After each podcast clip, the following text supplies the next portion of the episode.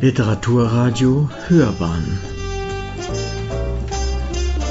Abseits vom Mainstream Ja, meine sehr verehrten Damen und Herren, für Bergengrün werben, wie es Herr Lange jetzt als Aufgabe der Bergengrün Gesellschaft bezeichnet hat, kann man das mit einem Kriegsgedicht? Ich will natürlich nur meine persönliche Auffassung dazu sagen, aber ich hoffe, dass Sie am Schluss mit mir übereinstimmen. Auch damit geht es. Meine Damen und Herren, die Textmenge, die Schriftsteller über den Ersten Weltkrieg verfasst haben, ist unübersehbar. Selbst wenn wir uns nur auf Lyrik beschränken, eine erste quantitative Vorstellung darüber vermittelt die frühe Bilanz des Kritikers Julius Barb zum Jahresende 1916, der bis dahin circa 220 Kriegsanthologien rezensiert hatte. Rund 450 derartige Sammlungen erschienen im Deutschen Reich bereits im ersten Kriegsjahr. Barb selbst schätzt die damalige Tagesproduktion von Kriegsgedichten in einer Größenordnung von 50.000. Mit der Erstarrung der Front im Stellungskrieg und den ständig steigenden Todesraten ging zwar das Leserinteresse an solchen Versen erkennbar zurück, auch galt trotz beachtlicher Innovationen im Genre für das Gros der Gedichte die Regel, liest man eins, kennt man Dutzende. Doch dergleichen lyrische Ramschware sucht man bei Bergengrün vergebens. Als positiven Beleg werde ich im Folgenden eins seiner Kriegsgedichte ausführlich vorstellen, zumal es mir geeignet erscheint, exemplarisch einige poetologische Grundaussagen zu treffen. Zunächst einige biografische Rahmendaten. Zu Beginn des Ersten Weltkriegs studierte Bergengrün in Marburg. Er meldete sich freiwillig zur deutschen Armee, was für Balten trotz vielfacher Sympathien für Deutschland nicht völlig selbstverständlich war.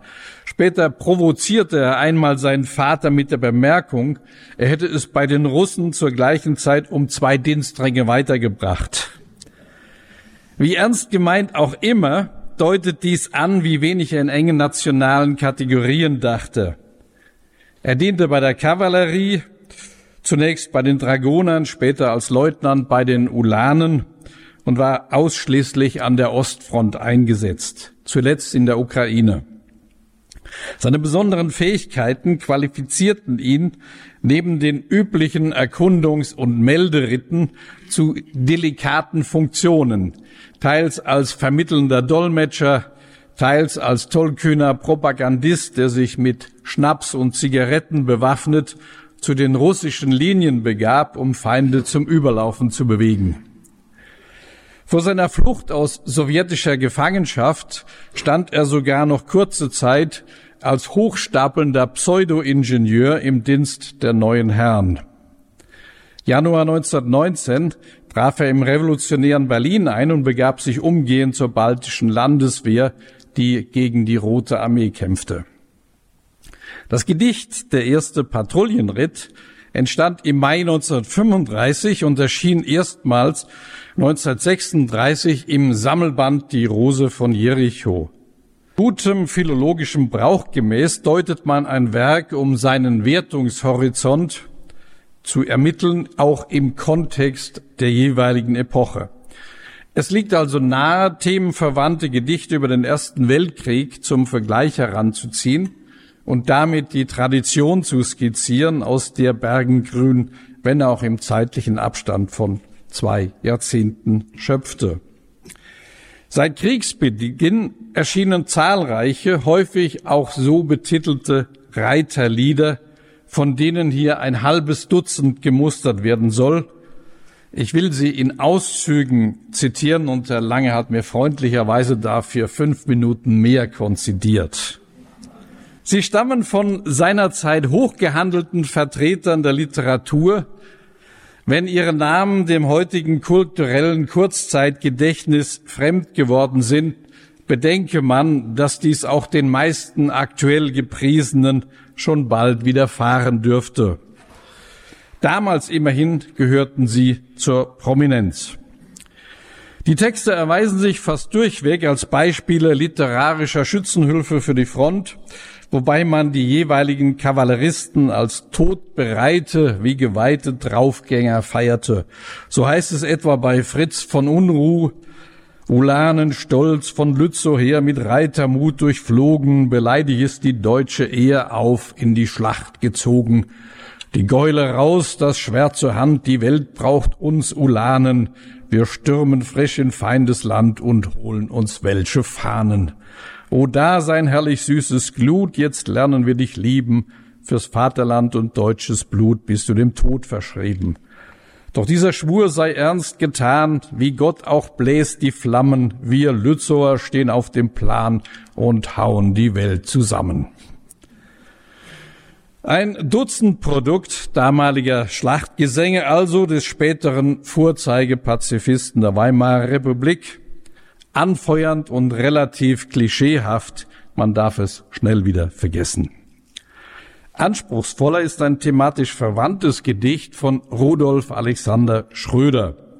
Es imitiert im Rhythmus die Pferdegangart, arbeitet mit Assonanzen, Alliterationen, Anaphern und diversen Wortverschränkungen. Wir reiten von Wäldern und Schluchten verborgen, wir traben hinein in den dämmernden Morgen, Deutschland, Deutschland. Es wiehert und stampfet der Scheck und der Schimmel, es klappert und trappelt der Hufe Gewimmel, rot leuchtet der Himmel.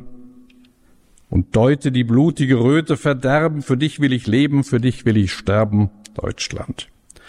Und wähnen dich alle verfemt und verlassen mit Hassen und Lügen, mit Lügen und Hassen. Und wenn uns die Feinde mit Kugeln begaben und unter den Rossen die Reiter begraben, noch halten und haben ein Schwert und ein heilig Gelübde die Erben. Für dich will ich leben, für dich will ich sterben, Deutschland, Deutschland. Im Mittelteil des Gedichts begründet der Verfasser den kavalleristischen Furor mit der psychologischen Kriegsführung der Entente, die Deutschland eine Art Kulturkampf aufzwang. Gerhard Hauptmann war, war darin gar als literarischer Protagonist verwickelt, als Kontrahent von Romain Roland, dem er in der Frankfurter Zeitung antwortete. Sein Reiterlied ist von gleichem Geist getragen. Als sein Sohn im Dezember 1914 eingezogen wurde, entstand ein weiterer lyrischer Kriegsbeitrag. Komm, wir wollen sterben gehen in das Feld, wo Rosse stampfen, wo die Donnerbüchsen stehen und sich tote Fäuste krampfen. Lebe wohl, mein junges Weib, und du Säugling in der Wiegen, denn ich darf mit trägem Leib nicht daheim bei euch verliegen. Diesen Leib, den halt ich hin, Flintenkugeln und Granaten, ehe ich nicht durchlöchert bin, kann der Feldzug nicht geraten. Zu einiger Popularität gelangte auch das österreichische Reiterlied von Hugo Zuckermann. Drüben am Wiesenrand hocken zwei Dohlen, fall ich am Donaustrand, sterb ich in Polen, was liegt daran?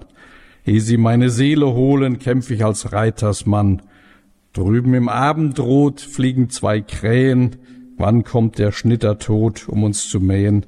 Es ist nicht schad, sehe ich nur unsere Fahnen wehen auf Belgerad.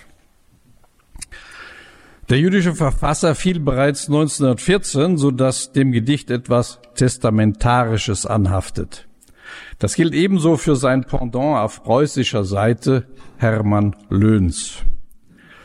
Heiß ist die Liebe, kalt ist der Schnee, der Schnee, scheiden und meiden, und das tut weh. Rote Husaren, die reiten niemals, niemals Schritts. Herzliebes Mädchen, du kannst nicht mit. Das grüne Gläslein zersprang mir in der Hand. Brüder, ich sterbe fürs Vaterland. Auf meinem Grabe sollen rote Rosen stehen, die roten Rosen, und die sind schön.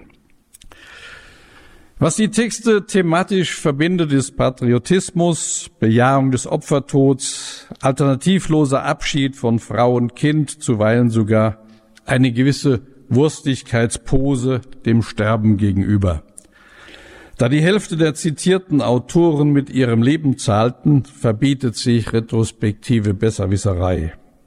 Literarisch, historisch bemerkenswert erscheinen die Verse jedoch kaum, im Gegensatz zu Ernst Stadlers Gedicht Der Aufbruch, dessen programmatischer Titel zugleich seinem unter 1914 publizierten Lyrikband den Namen gab. Der Kolmarer Autor hat es bereits im Dezember 1913 geschrieben, vermutlich ausgelöst durch diverse Marokko- oder Balkankrisen, welche die damaligen jungen Männer im Vorfeld des Ersten Weltkriegs immer mal wieder seelisch mit dem Ernstfall konfrontierten. Zitat Einmal schon haben Fanfaren mein ungeduldiges Herz blutig gerissen, dass es aufsteigend wie ein Pferd sich wütend im Gezäum verbissen. Damals schlug Tambourmarsch den Sturm auf allen Wegen und herrlichste Musik der Erde hieß uns Kugelregen. Dann plötzlich stand Leben stille. Wege führten zwischen alten Bäumen, Gemächer lockten, es war süß zu weilen und sich versäumen, von Wirklichkeit den Leib sowie von staubiger Rüstung zu entketten, wollüstig sich in Daunen weicher Traumstunden einzubetten, aber eines Morgens rollte durch Nebelluft das Echo von Signalen, hart, scharf, wie Schwerthieb pfeifend, das war wie wenn im Dunkel plötzlich Lichter aufstrahlen, es war wie wenn durch Biwak frühe Trompetenstöße klirren, die Schlafenden aufspringen und die Zelte abschlagen und die Pferde schirren. Ich war in Reihen eingeschient, die in den Morgen stießen, Feuer über Helm und Bügel, vorwärts im Blick und Blut die Schlacht mit vorgehaltenem Zügel. Vielleicht würden uns am Abend Siegesmärsche umstreichen, vielleicht lägen wir irgendwo ausgestreckt unter Leichen, aber vor dem Erraffen und vor dem Versinken würden unsere Augen sich an Welt und Sonne satt und glühend trinken. Auch dem kosmopolitischen Stadler war also die zeitgenössische Denkfigur einer reinigenden Erneuerung vertraut, wie sie in aller Drastik 1914 etwa Thomas Manns Gedanken im Krieg bekunden, im Kriege. Grässliche Welt, die nun nicht mehr ist oder doch nicht mehr sein wird, wenn das große Wetter vorüberzog. Wimmelte sie nicht von dem Ungeziefer des Geistes wie von Maden? Chor und stank sie nicht von den Zersetzungsstoffen der Zivilisation? Wie hätte der Künstler, der Soldat im Künstler nicht Gott loben sollen für den Zusammenbruch einer Friedenswelt, die er so satt, so überaus satt hatte? Nicht zuletzt Expressionisten agierten, was Hermann Korte schlüssig belegt hat, zunächst weitgehend als Bellezisten von Paul Zech, Rudolf Leonhardt, Casimir Edschmidt und Alfred Döblin über Albert Ehrenstein, Wilhelm Klemm, Fritz von Unruh, Ernst Barlach bis Ernst Toller, Walter Hasenklever oder René Schickele, dem Herausgeber der Weißen Blätter. Ihr Pazifismus-Image stammt aus späteren Konversionen und der Selbststilisierung in antimilitaristischen Nachkriegsanthologien, allen voran Kurt Pintos Menschheitsdämmerung. Ivan Golds Statement von 1921, kein einziger Expressionist war reaktionär, kein einziger war nicht Antikrieg, bedient also ein beliebtes Klischee wie dem von der natürlichen Kriegsgegnerschaft von Frauen. Wenn das im Bewusstsein des Feuilletons teils noch immer ein wenig anders wahrgenommen wird, hängt dies mit gewissen metapolitischen Moden zusammen.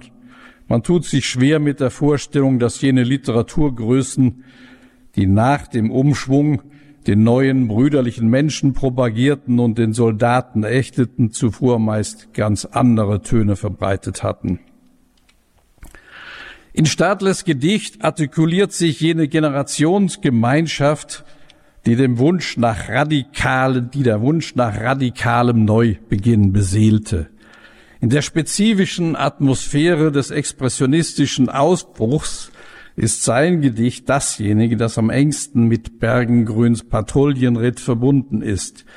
Gemeinsam sind Gefühle des Jungseins und vitalistischen Rauschs, der Feier des ungewöhnlichen Erlebnisses, das Mut erfordert, aber zur Wandlung führt. Weitere Parallelen wie Besonderheiten mag die folgende Interpretation erbringen. Das Thema der Ballade Bergengrüns verrät bereits ihr Titel, der erste Patrouillenritt.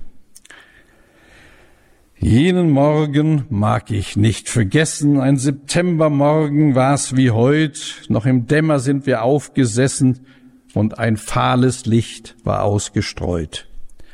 Ein Rekrut verwirrte mit den Hufen den im Klee verborgenen Fernsprechdraht, Flüche wurden hinterdrein gerufen, dann verschlang uns der umbuschte Pfad. Noch ein Brotstück fand sich in der Tasche, Speck vom gestern erst gestochenen Schwein, aus der filzbezogenen Satteltasche trank ich fröstelnd den gebrannten Wein. Zögernd öffnete ein Schein im Osten rötlich die verhangene Himmelswand, unseres Fußvolks vorgeschobene Posten fanden wir im feuchten Uferland. Und nach kurzem Fragen, kurzem Rasten überquerten wir den Wasserlauf, in den Wäldern nach dem Feind zu tasten, brachen wir ins Unbetretene auf. Stummes, ungesichtiges Gelände lag im Nebel, Drau und Dämmerung, und wir trabten Lanzen auf der Lände. Sieben waren wir und waren jung. Ich fasse die Ausgangsszene zusammen. Das lyrische Ich, das sich im künftigen Vortrag relativ bedenkenlos mit dem Verfasser identifizieren werde, erinnert sich an seinen ersten Einsatz als Aufklärer zu Pferde. Die Stimmung entspricht der erwarteten gefahrvollen Konfrontation. Ein nebliger Herbsttag im Morgengrauen lässt die Soldaten frösteln. Nervosität zeigt sich, wird durch Alkohol gedämpft. Bald erreicht die Gruppe militärisches Niemandsland, das Unbetretene. Gefechtsbereitschaft wird hergestellt. Es beginnt das Abenteuer, das im letzten seine Begründung findet im später wiederholten Kommentar, sieben waren wir und waren jung. Sieben gilt als Glückszahl und auf einen entsprechenden Ausgang hoffen alle. Warm und golden hob sich aus den Schneisen der septemberliche Sonnentag, einen Bussard sah ich droben kreisen, silbrig schimmerte sein Flügelschlag. Hinter einem Busch von wilden Rosen, rot von Hagebutten überschmückt, fanden wir zwei leere Dörrfleischdosen und das Gras war lagerhaft gedrückt. Rossmist trafen wir und Pferdespuren, doch verloren sie sich bald im Moos, Spechte hämmerten wie Totenuhren und die Wälder schwiegen schwer und groß. Neben Stoppeln schimmerten besonnte Äcker mit noch ungeschnittener Frucht, und im Halbkreis stand am Horizonte unbewegt die blaue Tannenbucht. Einmal sah ich einen Hasen hoppeln, einmal fiel ein Heerschrei ins Ohr, einmal zwischen Wiesengras und Stoppeln ging besorgt ein Hühnervolk empor. Vor uns blaute die geheimnisschwere Tannenwald in heißer Mittagsruhe und wir ritten auf die Waldlisiere weiten Abstands durch die Fläche zu. Moderfeucht kam ein Geruch von Schwämmen zu mir durch den goldenen Mückentanz, und ich wusste, hinter jenen Stämmen liegt der Gott und der verlorene Glanz, verborgene Glanz. Der gelesene Abschnitt enthält vorausweisende Symbole für Schönheit und Gefahr. Genannt werden der kreisende Bussard, Spechtgeräusche, die an Totenuhren gemahnen, ein Häherschrei angesichts eines friedlich hoppenden Haseln und besorgter Hühner, moderfeuchter Pilzgeruch und im Gegensatz dazu reife Äcker im Sonnenglanz sowie wilde Rosen, rot von Hagebutten überschmückt. Der, Zeit, der Autor zeichnet aber keineswegs ein künstlich ästhetisches Genrebildchen, sondern konfrontiert seinen Leser im Kontrast umgehend mit leeren Dörrfleischdosen und Pferdemist. Die Beobachtungen drängen sich ihm auf in einer Phase verschärfter Wahrnehmungen. die dem potenziell Bedrohlichen entspricht. Der Wald wiederum erscheint in einer poetischen Tradition aus Romantik, Expressionismus, aus Brecht und Lörke, wird als schwer und groß, als unbewegte blaue Tannenbucht veranschaulicht. Und hinter jenen Stämmen heißt es, liegt der Gott und der verborgene Glanz. Wir befinden uns im mythisch-naturmagischen Bereich des Ominösen, das herausfordert, Ruhm und Ehre verspricht. Aus dieser ein wenig als verzaubert geschilderten Atmosphäre werden wir schlagartig herausgerissen durch den feindlichen Feuerüberfall. Aus der Stille sprang ein Schuss und rollte, bis ein zweiter, dritter ihn verschlang und das Feuer knatterte und grollte augenblicks den ganzen Wald entlang. Jeder Baum gewann verruchtes Leben, feurige Dämonen heulten schrill, vor sekundenlangem Augenheben stand der Himmel hoch und blau und still. Unsere Pferde rasch herumgerissen, galoppierten keuchend, Sprung und Sprung, Kugel schwärmten schwärmten um uns wie Hornissen, sieben waren wir und waren jung. Das militärische Geschehen wird zwar noch mit Dämonen assoziiert, die weiteren Bilder bleiben jedoch im Alltäglichen. Schüsse rollen, knatternd, grollen, schwärmen aus wie Hornissen, Pferde keuchen. Auffallend die Veranschaulichung des Himmels, der hoch und blau und stillstand, der Ton gleicht ein wenig Brechts Erinnerung an die Maria, evoziert zudem die Vorstellung ewiger Erhabenheit, majestätischer Gelassenheit oder Distanz. Einen gewissen Abstand, den des gereiften Mannes, verrät auch der rückschauende Verfasserkommentar mit dem nochmaligen Verweis auf Jugend und entsprechendes Draufgängertum. Dies allerdings wird geradezu enthusiastisch beschworen. Da wir durch die freie Fläche stoben, Wind und Kugeln pfiffen hart am Ohr, Hufe hämmerten und Pferde schnoben und ich lebte so wie nie zuvor. Leben fühlte ich in den Adern kochen, Leben hielt mir jeden Nerv geschwellt, Leben unbedacht und ungebrochen, aus der großen Einigkeit der Welt. Sternennächte, Schauer, Kindertage, Tränen, Hass und hingenommen sein, Frauenarme, wilde Zechgelage, tausend Ströme brausten überein. Ja, ich lebte, dass mir in der Seele aller Saft der Schöpfung gor und schwoll und ein Aufschrei sprang mir aus der Kehle, heiß wie Brunstruf und des Rausches voll. Mitten hin ins Ackerland verschlagen stand ein wilder Birnbaum reich an Last, und ich riss mir im Vorüberjagen ein gefärbtes Blatt von seinem Ast, meinte alle Welt in ihm zu fassen, Geister, Sterne, Pflanze, Stein und Tier. Lachend hab ich, habe ich es fallen lassen, fort das Blatt, die Welt war heil in mir. Dieser Abschnitt erweist sich als grandiose Feier des gerade in der Gefahr intensivierten Lebens. Die Weltliteratur kennt zahlreiche Werke, die das Hochgefühl besingen, knapp dem Tod entronnen zu sein und dies als Existenzsteigerung erfahren zu haben. Bergengrins sinnliche Schilderung kann es mit den Besten aufnehmen. Und etliche Leser mit ähnlicher Erfahrung dürften zumindest für kurze Momente Vergleichbares empfunden haben, wie der Patrouillenreiter, der in symbolischer Geste das gefärbte Birnbaumblatt wieder wegwirft. Schließlich braucht er sich noch nicht mit dem Herbst des Lebens zu befassen. Ganz im Gegenteil, Leben fühlt dich in den Adern kochen, Leben hielt mir jeden Nerv geschwellt oder ja, ich lebte, dass mir in der Seele aller, aller Saft der Schöpfung gor und schwoll. Darüber hinaus illustriert dieser Text Nietzsches Entwurf des gefährlich Leben als repräsentatives Jugendgefühl, das auch Stadler beschwor. Auch Thomas Manns Zauberberg kennt solche Reize. Jener Roman des Jahres 1924, mit dem sich der Verfasser von seiner Sympathie mit dem Tod verabschiedete und einer lebensbejahenden Zukunft und dem Vorzeichen Weimars zuwandte.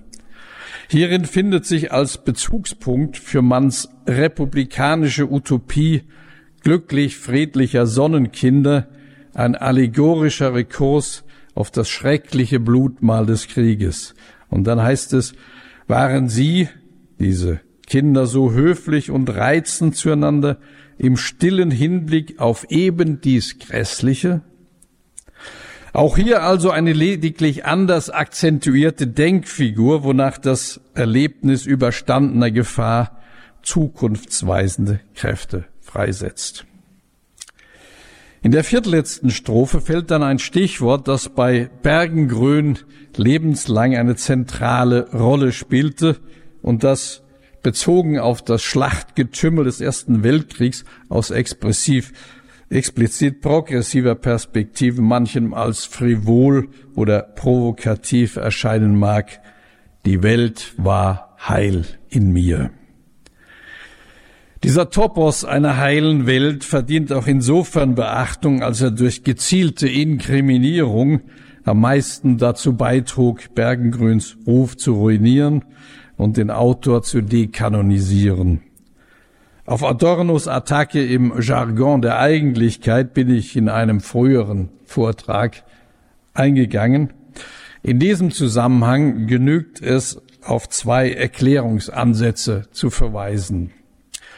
Bergengrüns schon früh geprägtes Bewusstsein, vor gravierenden Übeln bewahrt zu werden, sowie die Überzeugung, dass die Schöpfung trotz aller Wirren und Leiden im letzten unzerstörbar sei und der Mensch in einem höheren Zusammenhang geborgen. Zumindest für den Autor selbst hat sich diese Annahme vielfach bestätigt im konkreten Patrouillenritt dadurch, dass ihn die feindlichen Geschosse nicht trafen, wie ihm überhaupt im ganzen Weltkrieg eine Verwundung erspart blieb. Auch im Dritten Reich bot dieses Grundgefühl einer gewissen Unverletzlichkeit beträchtlichen seelischen Halt. Von seiner Geborgenheit durch eine höhere Macht wird der Autor zeitlebens überzeugt sein, ja von einem Schutzengel sprechen, der ihn nicht zuletzt bei militärischen Projekten vor falschen Entscheidungen bewahrt habe. 1946 noch notierte er, Zitat, von Natur hatte ich in jungen Jahren einen Hang zum unsinnigen Abenteuer. Als Student spielte ich mit dem Gedanken, mich als Freiwilliger nach Albanien zu melden, wo der Prinz Wilhelm von Wied eine Monarchie zu errichten trachtete. Nach dem Zusammenbruch der Mittelmächte 1918 äh, dachte ich in Kiew daran, mich zum Parteigänger des von Ihnen eingesetzten ukrainischen Hetmans Skoropadsky zu machen. Aus der gleichen Zeit erinnere ich mich des halb kolonisatorischen, halb soldatischen Projekts einer Ansiedlung in Sibirien. Auch lockte mich ein Jahr später nach Japan zu gehen, wo es hieß, ehemalige deutsche Offiziere würden gesucht. All diese Don Quixoterien hätten mit einem kläglichen zugrunde gehen enden können. Aber nun bin ich mein Leben lang immer vor den allerärgsten Unüberlegtheiten bewahrt worden. Auch hier darf ich in Dankbarkeit providentielle Behütungen erkennen. Kriege, Bürgerkriege und die beiden Großdiktaturen eignen sich im Allgemeinen zwar schlecht, diese Weltsicht historisch zu belegen.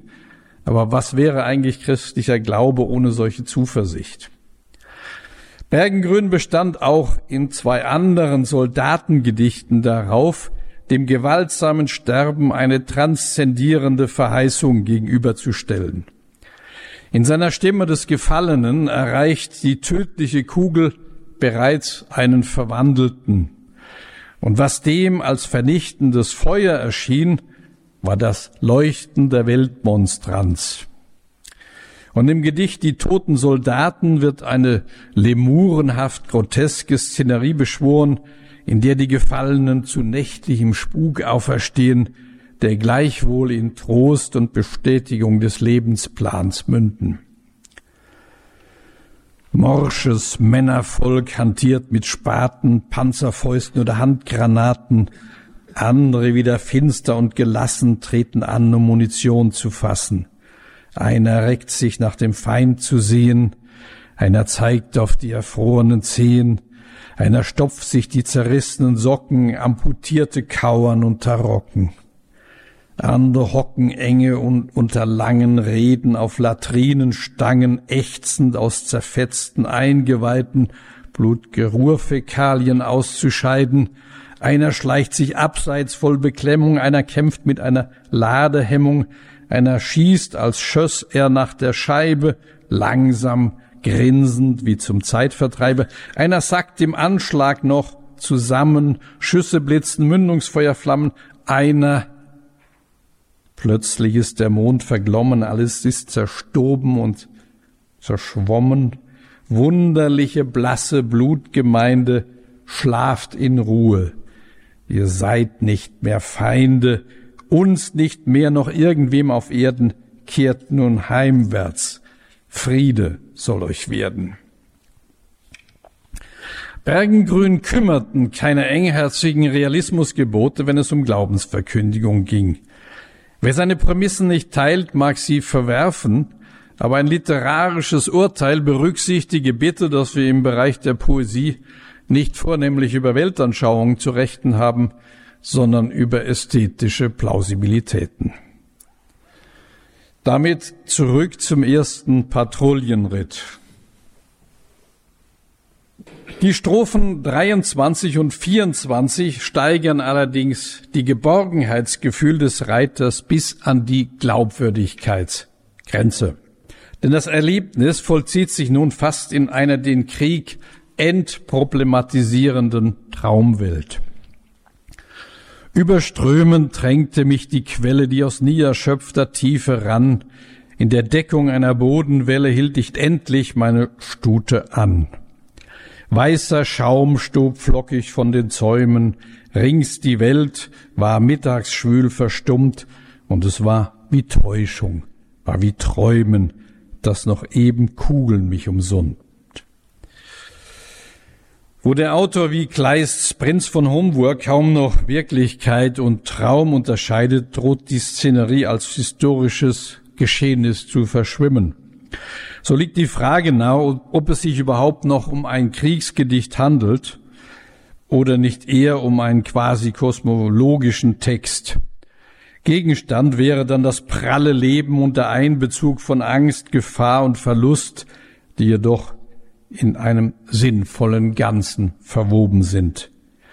In diesem wie dem ursprünglichen Deutungsrahmen bleibt das Kernaussage, dass der Einzelne durch die mutig bestandene Ausnahmesituation eine gewaltige Daseinserhöhung erfährt. Insofern feiert der Autor Gefahr, Tapferkeit und männliche Bewährung in ideeller Nachbarschaft zu Ernst Jüngers das abenteuerliche Herz, wenn er auch nicht zu dessen in der Weimarer Republik getroffenen politischen Folgerungen gelangt. Für den gegenwärtigen pazifistischen Zeitgeist stellt sich daher die Standardfrage, ja, darf denn Bergengrün das? Darf er ungeachtet von Massensterben und Leid eine, ein andersartiges Individualerlebnis besingen? Darf er es zudem in einer Veröffentlichung 1936 in unmittelbarem zeitlichen Zusammenhang zur gerade wieder eingeführten Wehrpflicht? darf er es gar noch 1946 in der Neuauflage des Bands als alles Militaristische und Militärische noch stärker unter Rechtfertigungsdruck stand. Und wie legitimiert sich, dass Bergengrön in privaten Aufzeichnungen noch 1944 schrieb, Soweit ich meinen Jahren gemäß auch über die Lebensformen einer jugendlich abenteuernden Aktivität hinausgewachsen bin, das Menschenbild des Soldaten, des Reiters, des Jägers, Studenten und Vaganten wird mir immer nahe bleiben als der reinste Ausdruck der Morgenfrische und der unerschrockenen Bereitschaft zur Konfrontation mit dem Schicksal. Nähern wir uns unaufgeregt der Wertungsfrage, wobei folgende skizzenhafte Erörterungen natürlich nur Schlaglichter auf das Thema werfen. Zunächst einmal ist Kunst, die ihren Namen verdient, generell gewiss keineswegs harmlos oder eindimensional nützlich. Ihre Aussage erschöpft sich auch nicht in gesellschaftlichen Opportunitäten oder Wünschbarkeiten. Sonst wäre sie gut gemeinte Tendenzkunst, wie Gottfried Benn spottete, das heißt ihr Gegenteil. Autonome Kunst geht nicht auf in ihren Zwecken, erfüllt nicht nur Ansprüche der Sittlichkeit und seien diese fraglos berechtigt. Sie entfaltet sich erst im Spannungsfeld von Wahrheit, Schönheit und Ethik. Heißt aber nicht nur Krieg als schrecklich, sinnlos wie grausam zu zeichnen und nicht pazifistische Schilderungen als verlogen oder unkritisch zu denunzieren. Das alles mag nicht selten der Fall sein.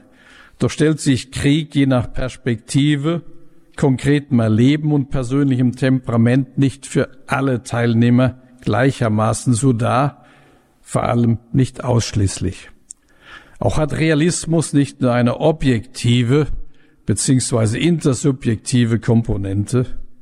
Wohlverstanden respektiert er vielmehr subjektive Eindrücke Einzelner, sofern sie plausibel vermittelt werden. Wer also um der volkspädagogischen Wirkung willen auf moralische Ausrichtung der Geschichten beharrt, verletzt elementare künstlerische Freiräume, verpflichtet Schriftsteller auf politische Direktiven, zwingt sie in den Werken zu vorbildlichen Handlungen oder gesäuberten Wunschbiografien. Kurz, er verwechselt im konkreten Fall Weltkriegsdichtung mit Friedenserziehung, zwei zuweilen benachbarte, aber gewiss nicht deckungsgleiche Projekte. Die erwartbare Folge heißt Niveauverlust. Exemplarisch zu beobachten an unserer Gegenwartsliteratur, sofern sie ihr Interesse auf finstere Epochen verlagert und dabei meist vorgegebene Normen folgt, die Eintönigkeit und Sterilität bedingen. Als Martin Walser einmal seine Jugend im Dritten Reich ohne die gängigen Buß- und Warnrituale erzählen wollte, hatte er sofort eine beachtliche Meute des Feuilletons auf seiner Spur. Es war ein lehrreiches Spektakel. Denn auch die Verfügungsmacht über das Erleben von gestern will ständig behauptet sein. Die Erinnerung meint zwar Jean Paul sei das einzige Paradies, aus welchem wir nicht getrieben werden können, aber nicht nur in totalitären Gesellschaften bemühen sich die Funktionseliten zunehmend, sich ihrer zu bedienen und sie rigoros zu steuern, zumindest wo Geschichts- und politische Weltbilder berührt sind. Da wird so manches gesellschaftlich zensiert oder nach Auswahl vorgegebener Aspekte und Wertungen prämiert. Nicht umsonst klären erst Attribute wie bürgerlich, poetisch oder sozialistisch darüber auf, welche Art von Wirklichkeitsausschnitt angesagt ist. Momentan tendieren unsere führenden Kritiker zum demokratischen oder humanitären Realismus. In dieser Lage beharrte Bergengrün darauf, ungeachtet spezifischer Wünschbarkeiten die eigenen Erlebnisse den Lesern authentisch darzubieten und nicht emanzipationskompatibel stilisieren zu müssen. Es war schließlich seine Geschichte, wenn auch die eines relativ privilegierten, unverletzt gebliebenen, dem im Osten das industrielle Töten der Materialschlachten à la Flandern, Verdun und Somme weitgehend erspart blieb. In seinen Erinnerungen notierte er zuweilen sogar noch Ansätze ritterlicher Kriegführung. Insofern waren seine Erlebnisse von eingeschränkter, aber nicht aufgehobener Repräsentativität. Denn den Krieg schlechthin beziehungsweise einen entsprechenden Realismus gibt es nicht. Und auch persönliche Eindrücke lassen sich nicht einfach normieren. Dies verdeutlicht Bergengrüns nur scheinbar unspektakulärer Gedichtanfang, der seinen Standpunkt innerhalb einer kontroversen Moraldiskussion markiert. Jenen Morgen mag ich nicht vergessen. Der Autor will es nicht, sieht keinen Anlass dazu und braucht gewiss keinen Vorwurf zu fürchten, mit, dem, mit einem Kriegsgedicht 1936 Konjunkturschreiberei betrieben zu haben. Hatte er doch soeben seinen Schlüsselroman Der Großtyrann und das Gericht publiziert und mit ihm für viele verständlich seine regimekritische Haltung fixiert. Er war gerade zum Katholizismus konvertiert und setzte damit zumindest im Bekanntenkreis Zeichen. Er dachte nicht in Kategorien modischer Anpassung und änderte seine Wertentscheidung auch dann nicht, wenn er Missverständnisse durch aktuelle Politisierung befürchten musste. Er war als Autorentyp eigentlich in jeder Phase seines Lebens unangepasst und unzeitgemäß. Indem ich diese Haltung ausdrücklich verteidige, rede ich gleichwohl keiner schriftstellerischen Gleichgültigkeit das Wort mögliche Folgen ihrer Werke betreffend, keiner uferlosen Lizenz für amoralisches oder sozialfeindliche Exzentrik, die vornehmlich des Effekts und der bloßen Entäußerung willen erfolgt. Auch sehe ich Autoren nicht gänzlich außerhalb der Verantwortung für jegliche Wirkung ihrer Texte, wo sie etwa werbend Lebensentwürfe präsentieren, die etwas verrucht Verführerisches enthalten. Dass dies für Bergengrün so nicht gilt, sei vorab versichert.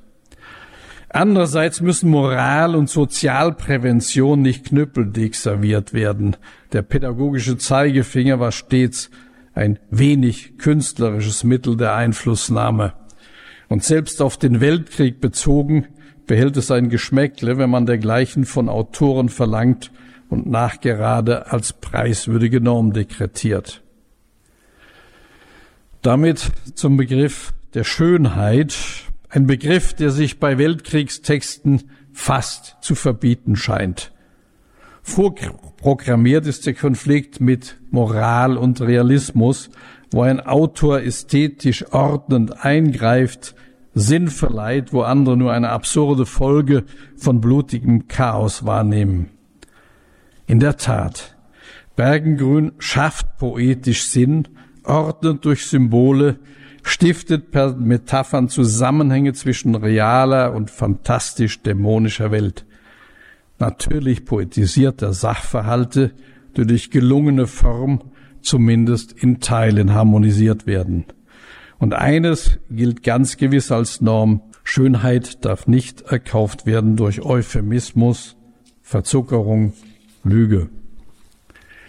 Andererseits bleibt dem Autor das Recht, sein wie, wie immer verlaufendes eigenes Leben schön zu empfinden und in Erinnerungen entsprechend zu gestalten. Er muss keiner allgemeinen Präventionsdidaktik folgen. Er darf sich über enge literaturpolitische Horizonte hinwegsetzen, auch wenn ihm Zeitgeistkritiker dafür höhere Weihen verweigern. Seine Tätigkeit braucht sich nicht in Kriegsprophylaxe zu erschöpfen in Mustern aller Remarque, respektive dessen Opferperspektive. Dies umso mehr, als derartige politische Ansprüche stets stiegen und sie selbst mit der Ästhetik von im Westen nichts Neues zwischen Latrine und Lazarett noch nicht zufrieden gaben.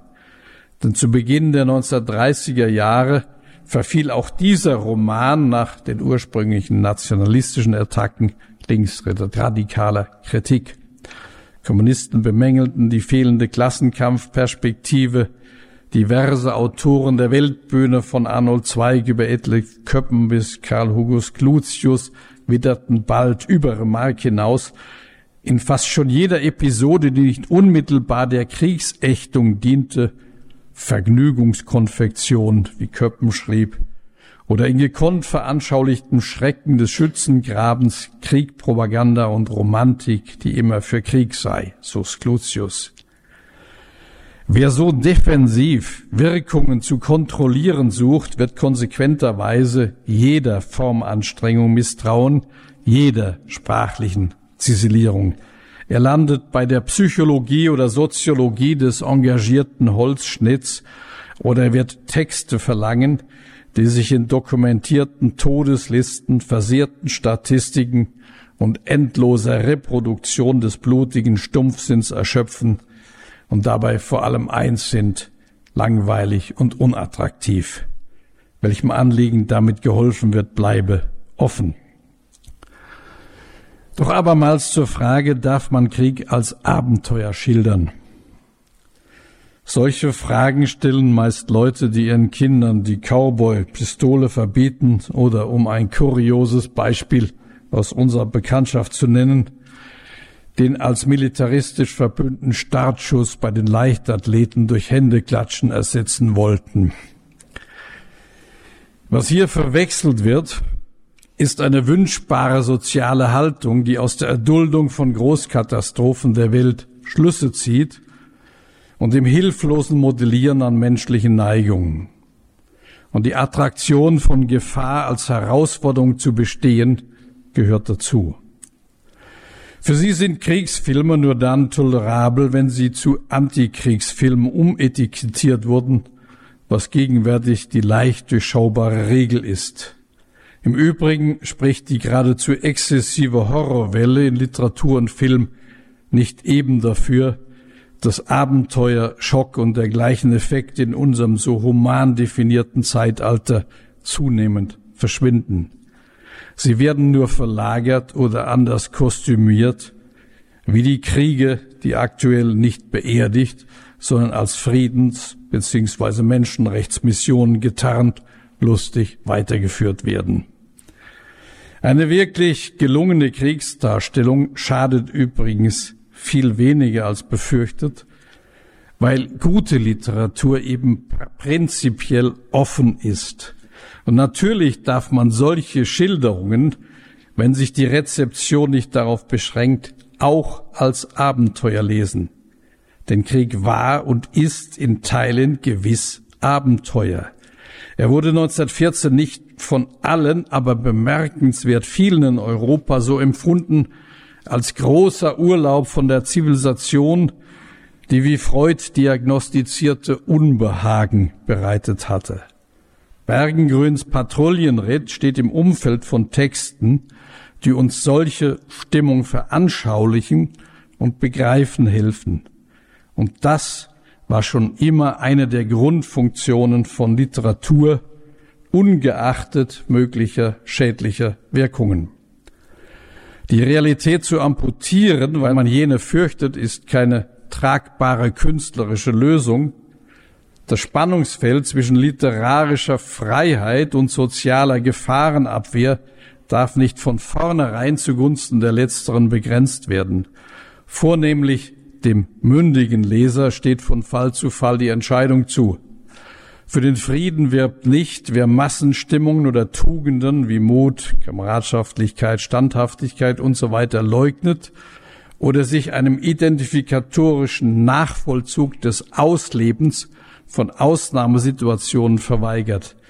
Wirkliche Aufklärung nimmt diese Befindlichkeiten ernst, zeigt aber zugleich die Kehrseite solcher persönlicher Bewährungen. Soweit zum Grundsätzlichen. Damit zurück zu Bergengrüns Gedicht, genauer zur letzten, einzig noch ungedeuteten Strophe 25, die mir fast als die wichtigste der ganzen Ballade erscheint. Herbstgesträuche standen rot in Flammen, eine wilde Taube gurte fern, sieben Pferde fanden sich zusammen, nur ein Sattel hatte keinen Herrn. Ästhetisch gewertet handelt sich um eine äußerst effektvolle Bilanz. Mit einem einzigen, dem letzten Vers setzt der Autor den Kontrapunkt zum bisher 24-strophigen Psychogramm eines debütierenden Kriegers. In scheinbar wertungsloser Lakonie, die den besten zeitgenössischen US-Stories abgelauscht scheint, wird erhellt, dass sich Krieg keineswegs auf solipsistisch gefeierte Entwicklungserlebnisse reduzieren lässt. Vom realistischen Standpunkt aus wird damit eine quasi-Idylle abenteuerlicher Romantik schlagartig aufgelöst. Eine fast illegitime poetische Entrückung, die den Handelnden in eine Traumwelt zu entführen schien, wird dekonstruiert, wie die Glückszahl sieben, die sich in diesem Fall als trügerisch erwies. Die Schlusspointe weckt auch uns Leser, die wir buchstäblich wieder geerdet werden, zu erneuter Beschäftigung mit der Kriegsproblematik. Schließlich der ethische Aspekt. Nur ein Sattel hatte keinen Herrn, mahnt wie das lateinische et semper finem. Man möge stets das Ende bedenken. Mit diesem zugespitzten Memento Mori allein wird aus dem Patrouillenritt zwar noch nicht gleich ein pazifistisches Gedicht, aber es eröffnet ein dialektisches Spiel mit dem langen Vortext, in dem lediglich eine Seite der Kriegsmedaille beleuchtet war. Nun wird auch die andere Seite gezeigt. Schockhaft, phrasenlos und damit viel eindringlicher, als es die meisten der anfangs erwähnten Reiterlieder tun, wenn sie die Tragik des Tötens und Sterbens als selbstverständlich banalisierten. Ich danke Ihnen für die Aufmerksamkeit.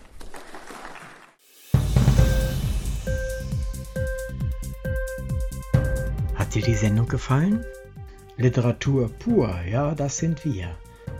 Natürlich auch als Podcast. Hier kannst du unsere Podcasts hören. Anchor, Spotify, Apple Podcasts, iTunes, Google Podcasts, radio.de und viele andere mehr.